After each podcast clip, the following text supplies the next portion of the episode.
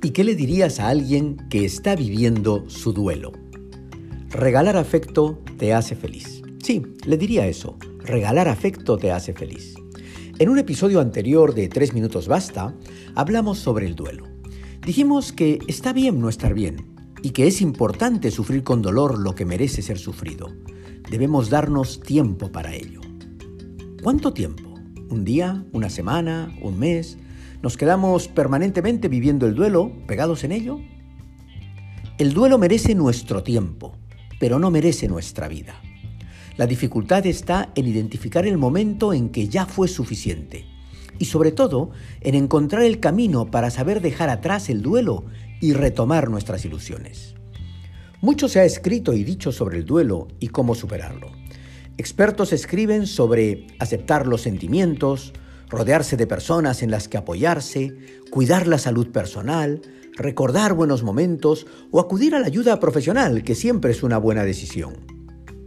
El duelo es una tristeza muy grande, una pena enorme, un dolor interno que necesitamos sentir porque somos seres humanos cargados de sentimientos.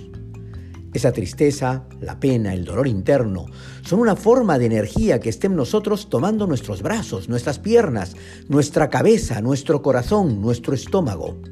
¿Sentimos sueño o no podemos dormir? Tenemos poca hambre o ansiedad por comer más. Nos duele el cuerpo, tenemos acidez, nos duele la cabeza. En fin, muchas manifestaciones físicas derivadas del duelo. Unos amigos perdieron a su única hija cuando tenía 16 años. Podrán imaginarse el tamaño de esa pena. Su hija era una niña con un enorme corazón que solo deseaba hacer buenas cosas por otros. Mis amigos decidieron dejar sus trabajos y crear una fundación con el nombre de su hija para apoyar a niños y niñas en África. Ese inmenso dolor se convirtió en energía y nació la Fundación Alaine, que desde el 2007 trabaja en la República de Benin y en Togo, enfocados en salud, educación y promoción de la mujer.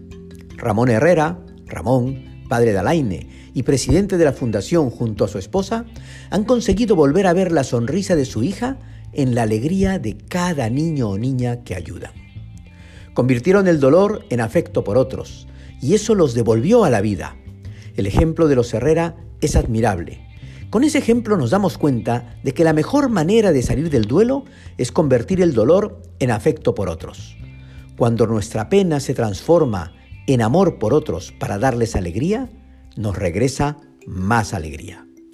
No te quedes pegado al duelo, rompe el dolor que sientes con la fuerza del afecto. Regalar afecto te hace feliz.